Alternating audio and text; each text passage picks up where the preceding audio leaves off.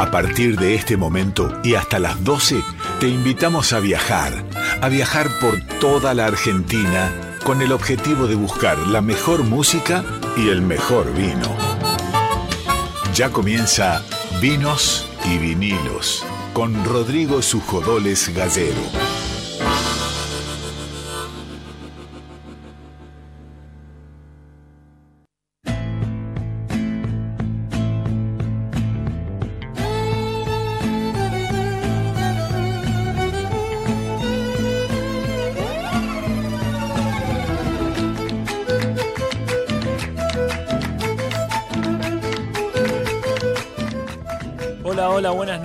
Amigos y amigas de Vinos y Vinilos. Nos encontramos una vez más aquí en el estudio de Folclórica. Hoy eh, arranqué yo en la conducción. Eh, nuestro amigo Rodrigo Sujodales está llegando ya aquí al estudio de Folclórica. Eh, quienes componen este programa, en el staff está Rodrigo Sujodales, por supuesto, en la conducción, Nico Vega en la musicalización, quien les habla, y en la operación Víctor Pugliese. Hoy tenemos una noche también especial donde vamos a, hacer este hermoso maridaje entre el vino y los vinilos. Ya tenemos a los invitados aquí en la mesa y vamos a arrancar directamente con la primera canción de esta noche. Vamos a ir con Bruno Arias haciendo Saumaditos.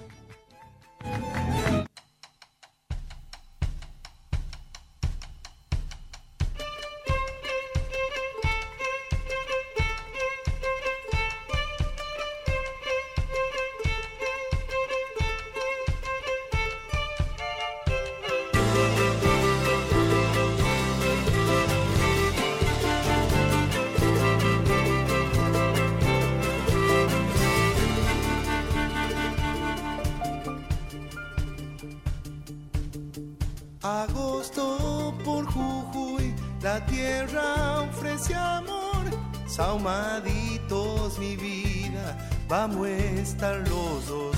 Agosto por Jujuy, la tierra ofrece amor. Saumaditos mi vida, vamos a estar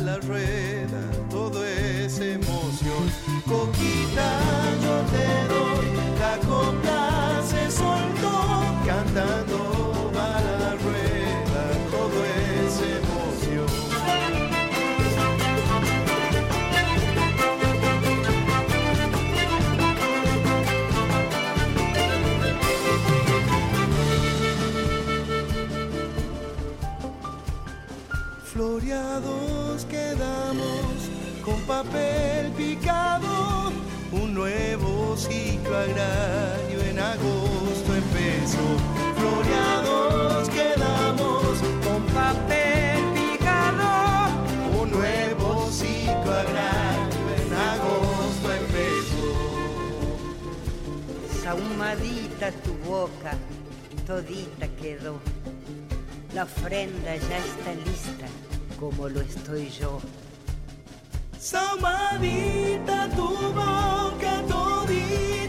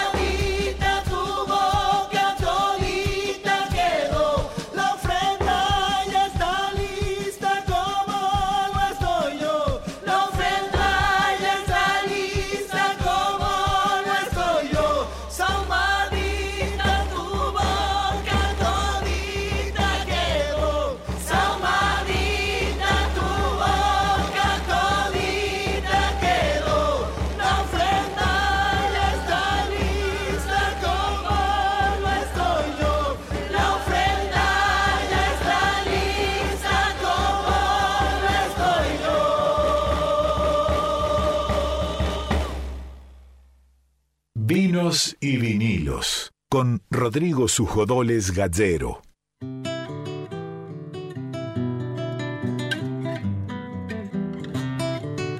Seguimos en Vinos y Vinilos acá en la Nacional Folclórica. Hoy una noche bien norteña, bien norteña. Ya no digo más eso de gran programa y demás porque son Porque todos ya venimos muy alto. muy alto, uno, uno mejor que otro, pero en esta noche bien porteña, bien norteña, ahí está, el porteño siempre se Va saliendo, sí, sí, sí. saliendo. Pero bien norteña porque tenemos dos invitados que los vamos a presentar ahora en, en este momento y en simultáneo. Que una es la querida Mica Chauque, que ya habló con nosotros el año pasado y que este año contó que venía una gira por Buenos Aires y por supuesto las casas de vinos y vinilos están abiertas para ella. Mica, muy buenas noches y gracias por estar acá.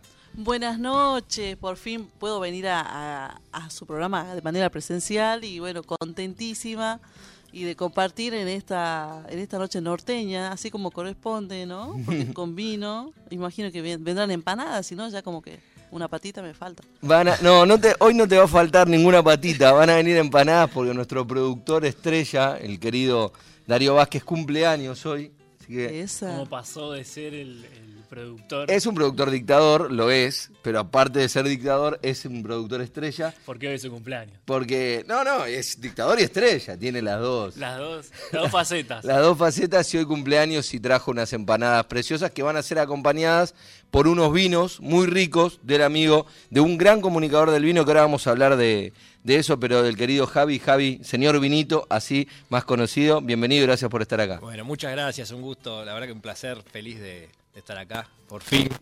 Por de fin. la pandemia vinimos, viste que Ve- estuvimos esperando para venir y acá estamos. Un montón de tiempo hablando, che, hagámoslo, hagámoslo, y bueno, se hizo esperar lo bueno, tarda. Llegamos, así que bueno, brindar por eso también. Sí, te veo ahí con vinos. Para mí, Javi, te digo, para mí los comunicadores del vino son fundamentales. De hecho, yo empecé, lo conté alguna vez en este programa, yo empecé a, a querer el vino sin haberlo probado, por- porque mi viejo escuchaba a Sabatino Arias todas las noches en Radio Continental. Para mí era un poeta que hablaba de algo que era maravilloso y tenía, no sé, 8 o 9 años, nunca había probado un vino, pero quería meterme en ese mundo. eh, y, y es fundamental, porque digo, los comunicadores del vino son los que hacen que el vino vaya un poco más allá y los que le aportan algunas cuestiones más de las que uno puede probar. Y vos sos sin duda uno de esos comunicadores de vino contemporáneo y está siempre ahí en todos los eventos y actividades y demás mostrando y comunicando el vino. Muchas gracias. Sí, la verdad que para mí es algo tan noble el vino que no hay nada más lindo que tomarlo y charlar también de lo que uno toma. Claro. Como, como tema de conversación, ¿no? Un poquito. Y sobre todo con eso, compartirlo acá con ustedes y en el cumpleaños de Darío también, ¿no?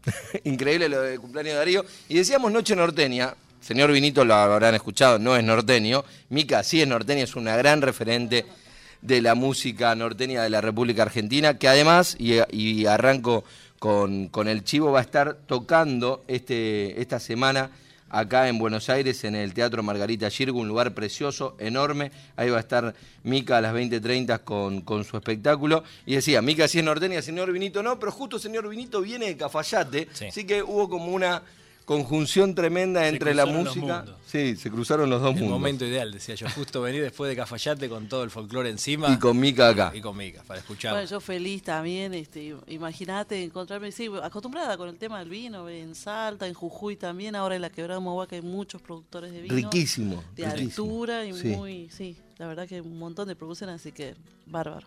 ¿Cómo te llevas vos con el vino? Muy bien. Muy Creo que yo prefiero, viste, si hay la, la típica, o sea, la pregunta, eh, ¿el ¿vino o la cerveza? Yo, si pudiese el vino, Vino. me gusta. Y el torrontés para mí el mejor. Y sí, y sí. Sí. El, el ¿Qué típico. dices? Nuestra cepa insignia, ¿no? Nuestra cepa nacional de bandera, el torrontés. El torrontés La querida torrontés. Sí. Que acá en el país la verdad que se da perfecto y, y marida con todo. Nosotros no estamos tan acostumbrados muchos, acá los porteños, a tomar No. vinos blancos y demás, pero en el norte es, es todo torrontés. Sí, Sí. eh, recién decía Vinito esto de nuestra cepa de bandera, porque es verdad, uno cree que la cepa de bandera es el Malbec, que será el que mejor se adaptó, pero no es argentino, y el torrontés sí. Sí.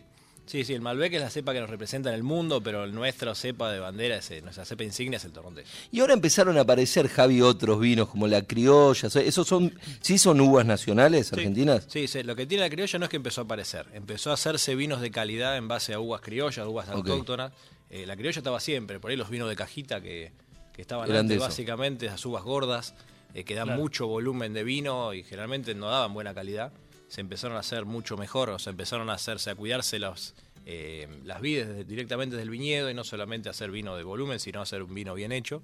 Y se están dando grandes vinos criolla eh, nacionales. Es nuestra Pinot Noir, para decir de alguna manera, podría ser nuestra Pinot Noir, la uva criolla tinta. Claro. Es una uva suave que Sí. por ahí va no solo con carnes rojas. No, es muy, muy, muy versátil la uva criolla.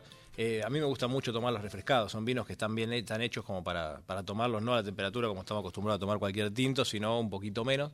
Y se hacen mucho más amables al paladar. Claro. Generalmente son eh, más dulzones, o sea, sin entender el, concepto de dulzón como un vino dulce, sino que es eso dulce, lo, lo amable que tiene la, la dulzura a veces. Bueno, esa, por ese lado va, va el camino. ¿sí? Son muy aromáticas, generalmente no, son, no presentan mucho tanino, no son muy agresivas eh, son fáciles de tomar. O sea, cualquier persona, eh, mi mamá, por ejemplo, yo te lo uso, lo uso siempre como ejemplo. eh, mi mamá un día le hice probar un vino criolla bien hecho, la uva cereza se llama, ¿sí? Sí. Es el tipo de uva, y me dijo... La, la uva cereza es una uva autóctona argentina. Sí, que es una uva, si usted la ven, es una uva gorda, grandota, que da mucho jugo, básicamente. Y me dice, esto se parece mucho a lo que yo tomaba antes, pero ahora está bueno. Bueno, el sabor era lo mismo, pero está mucho mejor No, pero buenísima la, definición, Es a mí me quedó eso, o sea, Claro. diciendo, esto ya lo tomabas, lo que pasa que ahora está bien. Antes Claro. el vino era vino, ahora hoy en día se busca, como en todo lo que es la gastronomía, ¿no? Como en todo, en las cervezas, como decía ella también. Antes tomábamos cualquier cerveza, hoy en día empezamos a decir, y si tomamos una IPA, tomamos... Claro, antes que tomar, no sabías lo que cerveza. tomaba, rubia Claro. o negra. Después empezó eso, antes era Claro. cerveza, Se después empezaron los colores y ahora empezando dentro de las cervezas negras Claro. tenemos una, no sé, una Stout, Sí. una- bueno. Eh, lo mismo está pasando con, con los vinos. O sea, estamos Claro. buscando un poco más de calidad, donde antes solamente buscábamos cantidad. Claro, y empieza como eso, ir a lo más específico, ¿no? Como pasa, Mica, en la música también, digo, el folclore es uno, pero después dentro del folclore hay muchísimos géneros eh, específicos, subgéneros, y bueno, y vos sos representante también de, de, de- de- de la música de una provincia y de una región. Bueno, justamente lo que la música que toco es la música folclórica del noroeste argentino, que en realidad es un, un género que es tan amplio, ¿no? Porque es, ¿qué decimos? ¿Viste? Puede ser desde chacareras, zambas, al estilo muy gaucho, eh, gauchesco quizás, y también puede ser muy andino a la vez, con guainos, carnavalitos, bailecitos, cuecas, que son los ritmos que por ahí eh, nosotros compartimos con el resto de los Andes, Bolivia, Perú, eh, norte de Chile, Ecuador, Colombia. Entonces, hay una identidad propia acá, ¿ves? Ay, me acabo de interrumpir porque llegaron, la- Llegaron las empanadas. las señoras empanadas. Llegaron las empanadas de Darío, que No es el cumpleañero. No, no, no, las trajo Darío. Eh, le- les quiero decir, y si se quieren sentir especial, pueden hacerlo. No pasa siempre esto. Hoy. En la suerte es venir el día de cumpleaños. No, no, y además también estaba entusiasmado, Darío, hablo yo por él porque él es simplemente un dictador, pero no habla, nos habla a nosotros nada más y con firmeza. Pero estaba muy entusiasmado con los invitados de hoy, con este lujazo de mesa que tenemos, con Mica y con, Y con Javi, Y señor no, Vinito. y no pasa siempre. Hay algunos programas donde el musicalizador se ausenta Claro. y vienen con picada y también, ¿no? Sí, claro. Con todo. Están Claro. esperando a hoy, que. hoy no, hoy, hoy estamos, estamos todos. Y, a- y además hay como una especie de aire de peña, perdón por lo atrevido, Mica, pero veo que no viniste sola. Vine con algunos instrumentos, esta vez Algunos, son- más de- Sí, hay más, pero bueno, esta vez son algunos. Contanos cómo va a ser el show de, de este, de, de este 18 Sábado. en el, en el Chirgu. Bueno, eh, voy a celebrar junto a amigos y colegas mis 20 años de carrera. Va a ser la prime- el primer festejo. Eh, eh, El primero de varios que arrancan este año. Sí, de hecho ya arrancamos. El primero Sí. fue en San Miguel de Tucumán, hace poquito, a fines de mayo. Después nos fuimos ¿Estuviste a- en Santiago hace poquito? Estuve en Santiago de Estero, en la banda. Y ahí Qué también. lindo es Santiago del Ay, Estero. sí, hermoso. Y la banda es preciosa, está Ay, sí. preciosa además. Fuimos al circo criollo de Rally, eso estuvo hermoso, ahora estamos acá. Y nos queda todavía Santa Fe, que ya también está confirmado. En Rosario, el la- 8. Sí, en Rosario el 8 de julio. También hay dos fechas más que se están por confirmar eh, afuera de Buenos Aires también, así que estamos ahí ya este, ultimando pequeños detalles, pero la gira continúa todo este año y vamos a recorrer todo el país. Festejando los 20 años y es, una, y es un espectáculo con amigos. Es un espectáculo con amigos donde recorro el país tocando en cada ciudad con los músicos de ese lugar que yo conozco de hace tiempo o que de alguna manera formaron parte de mi vida a lo largo de esta carrera. 20 años cumple mi álbum, se llama mi primer álbum instrumental de La Quebrada y por eso este es que estamos eh, festejando los 20 años. ¿Y cómo, vos que tocas varios instrumentos, cuál fue el primero que empezaste a tocar? Mira, el primero que empecé de los instrumentos de viento es la, el siku. El siku. Sí, a los 13 años empecé a tocar el siku. Bien de la quebrada. Sí, sí, muy andino, muy Muy del andino. norte, sí. que el primero, ¿quién te lo regaló? El- la quena, mi primer quena, me lo regaló Domingo Río, que sería el hermano de Tomás Lipán, también quenista, muy querido. Sí, sí, sí. Y eso fue a los 15 años, cuando cumplía 15. claro, ahí- Tomás Lipán, Tomás Ríos en realidad. Sí, es Nadie Tomás lo conoce Ríos. como Tomás Ríos, Todo es Tomás Lipán. pero es Tomás Lipán, sí. Sí, Sí, sí. estuvo también en este programa, muy querido. Tomás, bueno, gran representante. mm, de la música andina. Le mando saludo de paso, sí. Estoy acá transmitiendo por mi página de Facebook, por eso es que también Ah, hablo a la camarita. Y, y decías entonces, el hermano de Tomás Lipán es el primero que te regala una quena, pero no aprendes primero a tocar esa quena. El primer instrumento que aprendes a tocar es el siku. Sí, sí, más chica. De, de ahí, bueno, ahí, después, bueno, primero fue un juego, ¿viste? Aprender a tocar, porque me divertía, para compartir con mis amigos, mis amigas y nada más. Después con el tiempo ya como que empecé a encontrarme más con ese instrumento y al último, bueno, cuando ya me vengo a estudiar acá a Buenos Aires, el primero profesor de folclore, después la licenciatura, ahí descubrí que tocar estos instrumentos en realidad era un acontecimiento y bueno, formaron como se enraizaron mucho más, viste que por ahí a veces mudarse de un lugar a otro uno deja algunos hábitos, pero en mi caso fue como que se fortaleció mucho más. Y, el estudio, Mica, porque no todos lo... Hay muchos y cada vez más eh, músicos que, que estudian y que estudian en, eh, en universidades más de esta nueva generación, que están buenísimas porque dan una amplitud tremenda. Pero el estudio a vos, ¿en qué te, te enriqueció en lo musical? Porque hay un montón que lo tenés con vos, que es de tu, de tu tierra, de tu zona, de tus, de tus ancestros. Pero ¿qué te enriqueció? Por ahí conocer otros géneros. Sí, yo creo que también esa de entender otro tipo de mirada con, en frente a, a lo que se considera que es folclore, ¿no? Entonces, y también descubrir que hay una gran diversidad en todo el país, que eso eh, acá la universidad me ha permitido, digamos, acceder también a encontrarme con otras eh, estudiantes que son de otras partes del país y también con eh, conocimientos más eh, desde el estudio científico, podríamos decir, Claro, otros laboratorios de la música. sí, sí, sí, de musicólogos, folcloristas. Otra este, perspectiva, pero desde la música. Otra perspectiva, sí, del pensamiento lógico, viste, de la antropología también Claro. mucho.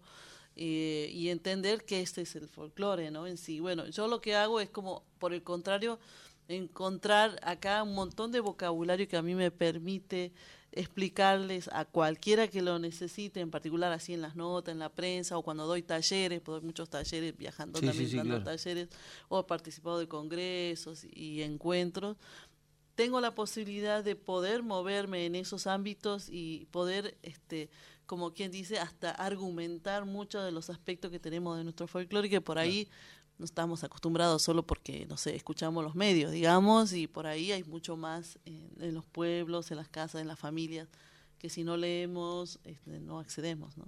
Quien habla es Mica Chauque, Micaela Chauque, que es bueno, una gran artista que ya fue invitada en Vinos y Vinilos en nuestra primera edición y es un placer tenerla ahora en vivo y va a ser un placer porque me imagino que, Que nos va a invitar a algunas que nos va a canciones. invitar a algunas canciones, así que va a ser un placer escucharla con- contarnos y cantando lo que tiene preparado para el show de, de este sábado 18 de junio en el Margarita Girgu, un lugar precioso, un lugar grande, para una gran festival como una gran fiesta como van a ser los 20 años de Mica Chauque que empiezan, que es una serie, como ella decía, una serie de conciertos que arrancó en Tucumán, siguió por Santiago del Estero, ahora va a estar en el Girgu este 18 de junio y el 8 de julio está en plataforma Labardén en Rosario. Si quieren acceder a las entradas para el show del Girgu, lo pueden hacer en Passline.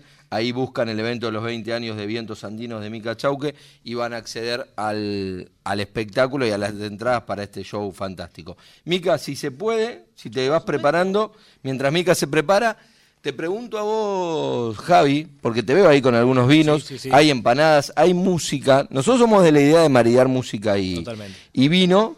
Eh, ¿Con qué maridarías este momento? Estas empanadas, Mira, esta- como decía recién, para mí empanadas es torrontés. Torrontés. Pero bueno, la noche porteña, así fresca, también te pedía por ahí ir un poquito más arriba, un poquito más, más fuertecito, por eso les traje un Cabernet Sauvignon, Ahí está. eh, para ver si, si nos marida también un poco con la música. Porque para mí el vino también, o sea, hay vinos que son solamente por ahí que no necesitan comida, obviamente las empanadas les van a caer bárbaro, pero hay vinos que el- escuchar un folclore y escuchar un, Ya tomarse está. un vino tinto fuertecito, eh, ayuda para el frío y ayuda para el alma. A ver, bien sencillo. Esta pregunta te la deben haber hecho 200 veces, pero bien sencillo. La diferencia básica entre Malbec y Cabernet Sauvignon.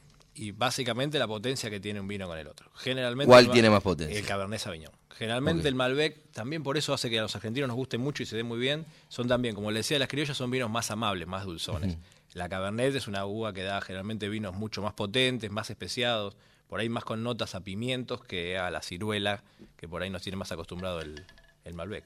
Más presencia.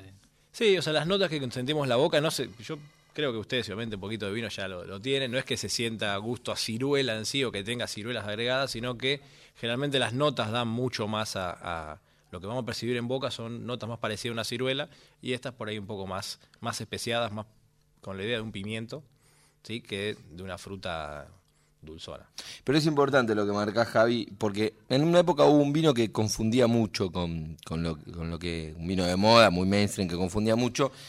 Y más de una persona me había dicho, no, estoy tomando este vino que está bueno porque viene con chocolate, Con porque viene con chocolate, cacao. sí. Eh, no, Ahí te metes en. Ahí, esos son límites medios que se pasan un poco a veces con la prensa, ¿no? Claro. Con, con las publicidades engañosas. Eh, generalmente los vinos no tienen sabor a chocolate. Si están saborizados, son cócteles. claro, no son vinos. No son vinos. Son cócteles en base a vino que tienen algún agregado de sustancias químicas que hacen que tengan ese aroma. Y, y de La- hecho, estos vinos de los que hablábamos, no, No, son vinos. Son vinos. Son vinos. Exactamente, sí, sí. El vino. Proveniente de la tierra. Exacto, sí, proveniente de la uva, es, el, es la uva fermentada que da ese sabor. Si tiene, si están saborizados, ya es otra cosa. Claro. Eh, puede ser que muchos vinos solamente tengan notas a chocolate, a vainilla, a cuero y demás que son propiamente de la barrica o del tema de, la, de cómo están elaborados, ¿no? Pero Sí, no- comparten moléculas con Sí, esos. Sí, descriptores aromáticos similares, pero no porque tengan agregado eh, ningún tipo de saborizante. No, pero es importante marcarlo para no confundir, Sí. ¿no? Sí, hay mucho. Generalmente ese tipo de vinos no son los vinos que me gusta comunicar, no son los vinos que me gusta decirle a la gente que tome.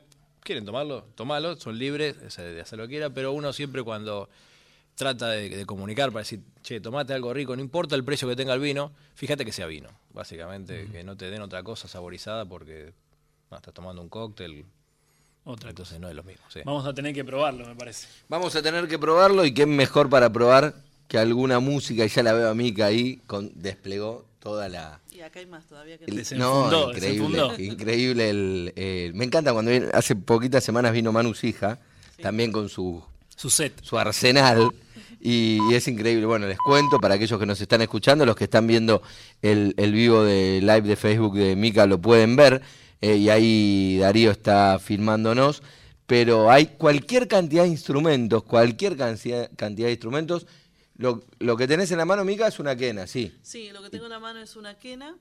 Es una quena particularmente esta de madera, pero si no, habitualmente son de bambú, hay de todos los materiales. La quena es una flauta, para algunos que por ahí eh, quieren saber, es una flauta que tiene más o menos 38 centímetros de largo, entre 3 y medio de ancho, 3, casi 4, seis agujeritos adelante, uno atrás, y eso ayuda a que nosotros con las dos manos podamos, los dos, de los dedos podamos tapar eh, la quena. Y, la, y bueno, la variedad es porque es abierta, digamos, no Claro. es como una flauta dulce, sino que Tiene es la boca abierta. Tiene la boca abierta y tiene una escotadura, un corte en forma de U o en B. Y eso, esta embocadura, es lo que le denomina el nombre, digamos. De quena. De quena. Si no, si, si estuviera... Bueno, por eso son más difíciles de tocar. ser flautas, qué Claro. sé yo. Pero quenas así en sol, en fa, en re, y quenas más chiquitas, más grandes, más grandes, todas siguen siendo quenas de las mismas familias, digamos. Claro. Bueno, voy a aprovechar entonces para tocar esta canción que es justo la apertura del álbum que estaba no- mencionando recién. Sí. Es un tema eh, muy bonito, una samba, haciendo referencia, se llama Jujuy Mujer.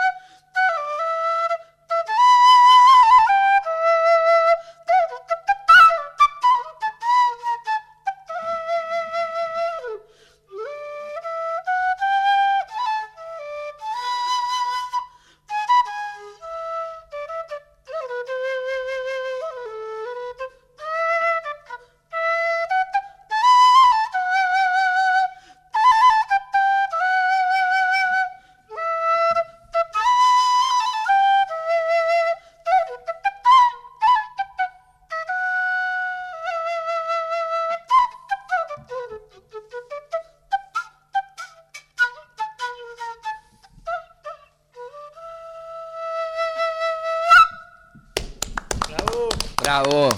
Tremendo el- la interpretación de Mica Chauque en esta canción que es de su primer disco. De mi primer disco, es más, la primera canción de ese álbum inclusive. ¿Es esta? Ah. Sí, sí. Así que ya tiene sus 20 añitos. Y bueno, compuse igual más canciones y en ese momento eh, estaba justo hoy pensando eso, que el álbum, eh, en ese momento yo pensaba, ¿no? De que tenía que ser de música folclórica andina, de música instrumental, pero también le incluí otros ritmos, como la música latinoamericana. Y es porque era siempre fue mi deseo esto de que la quena y el sikus y la música original de, de estos instrumentos también puede convivir tranquilamente con otros estilos y géneros. Y eso es lo que fue pasando a lo largo de, de estos 20 años, encontrarme con otros géneros musicales. Claro. Y, y la verdad que estoy muy contenta de, de haber eh, vivido esas situaciones. ¿Algún género te sorprendió habértelo encontrado? No sé. Sí, ¿Cuál? ¿sabe? el rock, por ejemplo. Mira, pero no te imaginabas. No, no, sé que no me imaginaba hacer este rock con el siku, qué sé yo, Claro, o cantar sí, sí. coplas en tema rockeado, ¿no? Y bueno, eso fue el- el- la gran sorpresa que me, que me dio Divididos cuando fueron Sí, a sí, sí, Tilcara claro. y ahí puede decir, bueno, hacer mañana en el abasto con una baguala es como decir, Increíble, sí.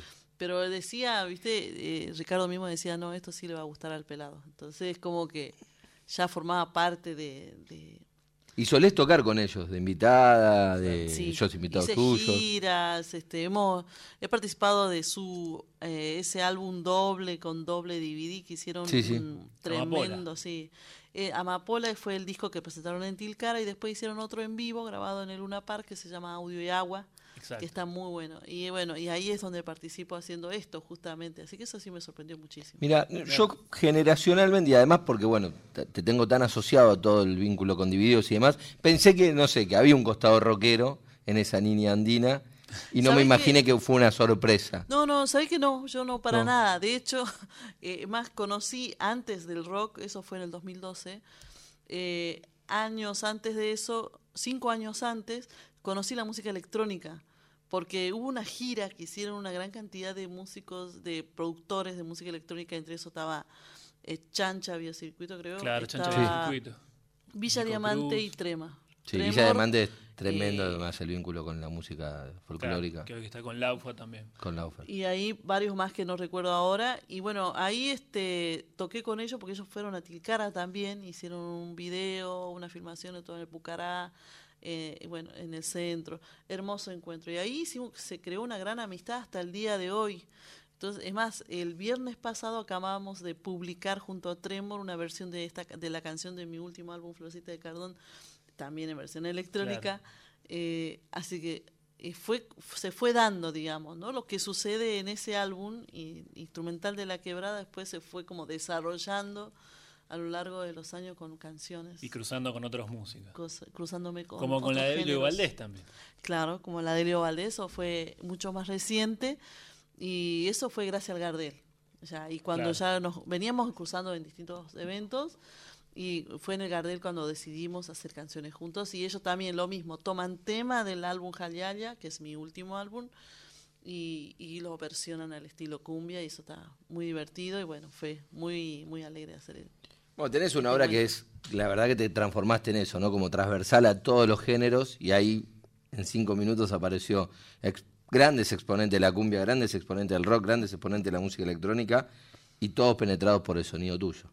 Sí, yo creo que en definitiva ese es mi gran aporte, el aporte que puedo hacer a la música popular argentina y en particular para construir esto, este, estos encuentros que son reales, ¿no? Aprender a convivir en nuestras diferencias, pero también a, eh, a reconocernos, a autorreconocernos como, como, eh, como que tenemos una, una gran cultura en nuestro país.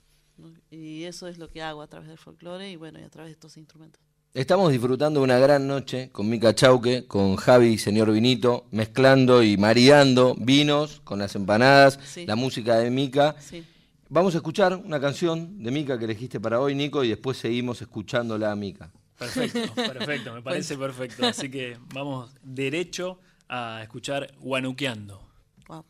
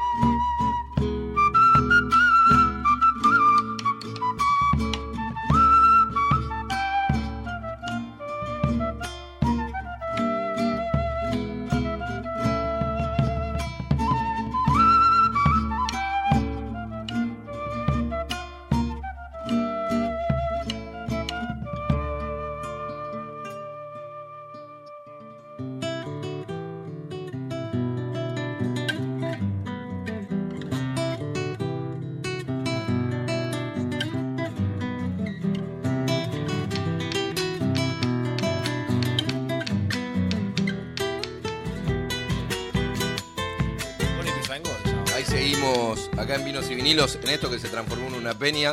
No lo veo al amigo Víctor Pugliese comiendo una empanada. ¿Comió? No, no comió. ¿Le dieron? Le invitaron, sí, le dieron empanadas, pero no quiso. El amigo César sí está ahí brindando con un vino, nuestro nuevo coordinador de aire, ya segundo programa.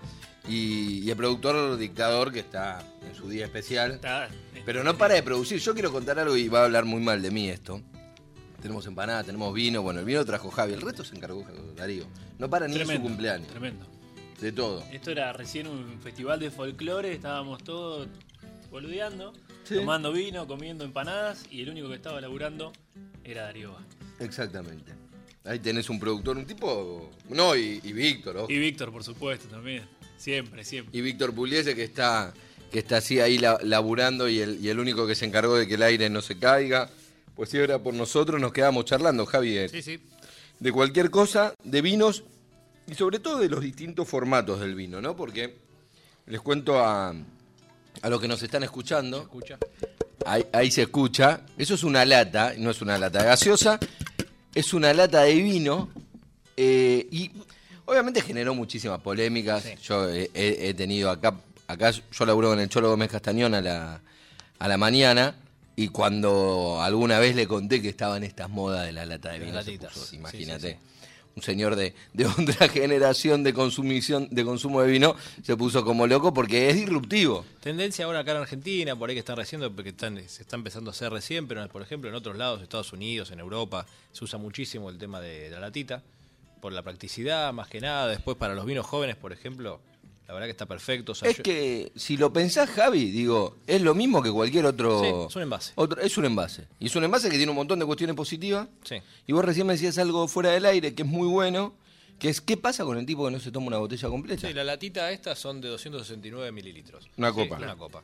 Entonces, una copa llenita, o sea, serían dos de medidas de las que estamos tomando nosotros, ¿no? Entonces, en una comida, eh, vos tenés ganas de tomarte un vino y es simple, la tenés en la heladera, la tenés refrescada y la verdad que eh, para el que no tiene ganas de abrirse una botella, la latita va perfecta. O no tenés quien te acompañe y dices, Sí, bueno, tomás. la latita viene el consumo ideal. Siempre decimos que no conviene tomarlo del pico como con ninguna lata, ¿no? Pero, por ejemplo, un vino, eh, los- estos también vienen en versiones blancas y demás. En verano te llenás una, sacás de la heladera cuando venís a trabajar una latita y te tomás una, como quien se toma una cervecita. Claro. Bueno, si estás tomando eh, un vaso de vino rico.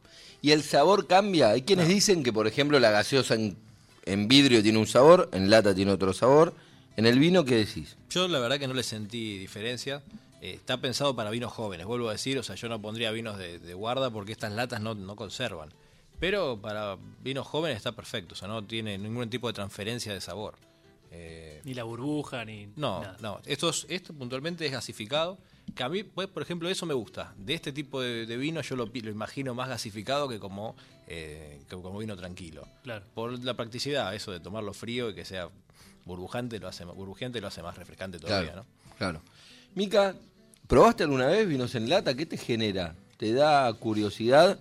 Ahí no, no la vi que Mica estaba comiendo, Estaba perdón. Está todo bien. Con la empanada. Perdón, Vamos perdón. con la empanada y el vino también. Sí. Es que Eh, está con una mano con la empanada, No, otra todo, mano todo. con la copa y la otra mano está transmitiendo, ¿Estás transmitiendo? Es comunicadora tremendo. de su propio show. Sí, en sí, este sí. caso porque estoy viajando sola, entonces tengo que hacer todo así. No, bueno, yo sí estoy de acuerdo con el tema de Mirá. las latitas, porque la mayoría de mis amigos y amigas les gusta la cerveza artesanal y qué sé yo, y yo soy por ahí la única que quiere un vino y bueno, Y una, botella, es mucho. es mucho, entonces una latita viene bárbaro. Así que lo aplaudo. Ah, inclusive ahí, bueno, allá en Tilcara, para hablar para la gente que está allá también, y en los pueblos muy chicos están, viste, la- la- las cajitas de Sí. vino. Bueno, ahora están las de medio también. Y eso también Nunca está vi bueno. eso. Ajá. Mira.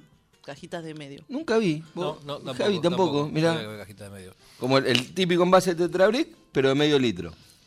Mm, Nunca había visto. El clásico vino toro, por ejemplo. Mira. Pero no sabía que venía en medio de medio litro.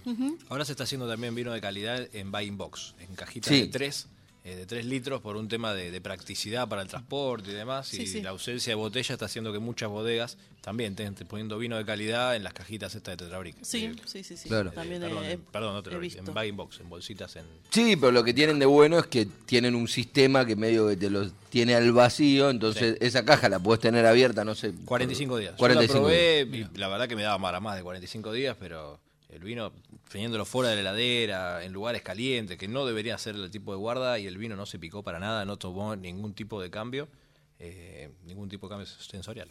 Tal cual, yo Así lo que- viví, por ejemplo, porque a mí me gustan los vinos blancos también mucho en Italia. Estoy sorprendido con. No sabía que te gustaban tanto los vinos. No, sí. Tremendo. Pero Por no, favor, no. al programa perfecto. Eh, la verdad que sí, la verdad que Entonces sí. estaba esto de, la- de lo que acaba de mencionar el, eh, el colega, de esta, de esta especie de cajas grandes de 3 litros, con- hasta con la canillita, ¿viste? la que tenían Claro. el- Claro. ¿viste? Para poder servir así tranquilamente, muy cómodo, me pareció un, un, un excelente invento. Un gran formato para asado, un gran formato para una peña, que somos seis, ocho. Sí, sí. Nos abrimos una de esas cajitas. Y va. Sí, dos cajitas. Dos. Estamos en un formato de peña, claro. dos Cajita, cajitas. ¿no? Sí, sí, es vinos de, de buena calidad, vinos orgánicos inclusive, Sí. o sea, No, sí, sí, yo he visto vinos de calidad. Y ahí sí vi tal vez un reserva ahí adentro. Vi como por ahí una gama un poco más alta de la de lata. A mí me parece buenísimo, para Peña me parece muy bueno y me parece muy bueno para el tipo que toma solo. Y bueno, lo tenés en tu casa, te aguanta 45 días. Perfectamente, sí. Y porque la botella es más riesgosa, eso es verdad. Sí, lo- por ahí también es bueno si, si yo lo he dejado fuera de la heladera porque estaba probando, ensayándolo, ¿no? Pero si vos lo dejás en la heladera, para mí más de 45 días te va a aguantar ese vino. Quien lo dice es Javi, señor Vinito, lo pueden buscar en redes, señor Vinito, ahí está este gran comunicador de- del vino lleno de seguidores que van siempre eh, viendo todo lo que subís. ¿Y cómo, cómo nació, señor Vinito, Javi? Y básicamente nació de, coincidencia, de carambola. A mí me gustaba mucho probar vino. Básicamente siempre me gustó probar vinos y siempre cuando juntaba con amigos era que yo llevaba el vino distinto eh, y les lo sacaba del mundo de los vinos industriales por ahí muchas veces, ¿no? Eh, me di cuenta un día que había probado un montón de etiquetas y bueno, nada, la idea fue empezar a hacer algo con esa, con esa información que tenía.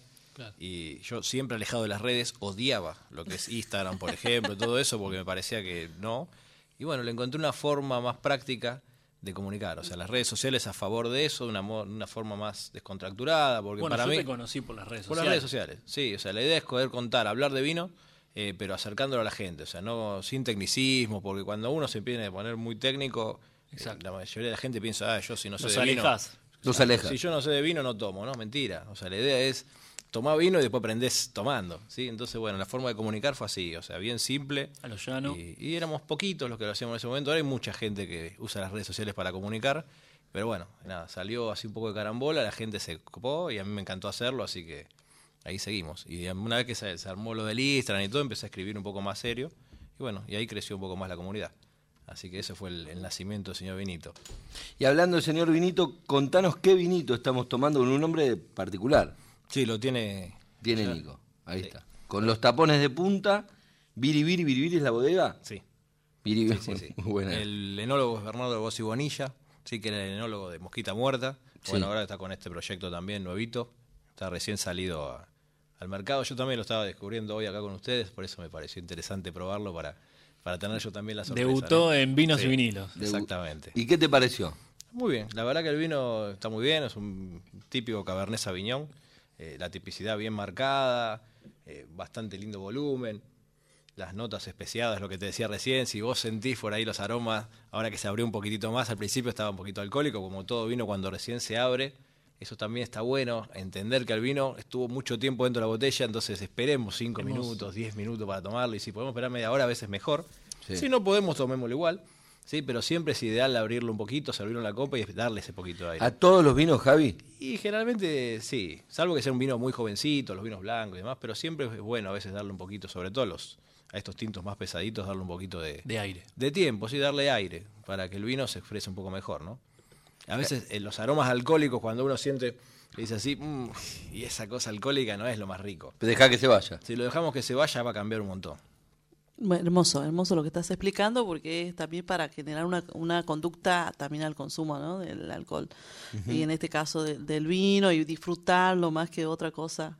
Y eso sí está muy bueno saberlo. Te lo digo yo porque en Jujuy viste, somos especialistas en, en tomar cantidades. Tenga más cantidades. Siempre es clave.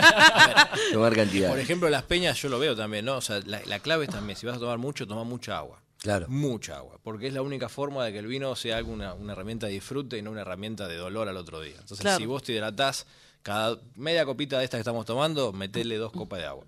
Es la única forma a veces de que al otro día no te parta la cabeza, por más bueno que sea el vino. Claro, y que puedas tomar más y disfrutar más y que sea disfrutable. Consejo de oro. Muy Consejo de oro.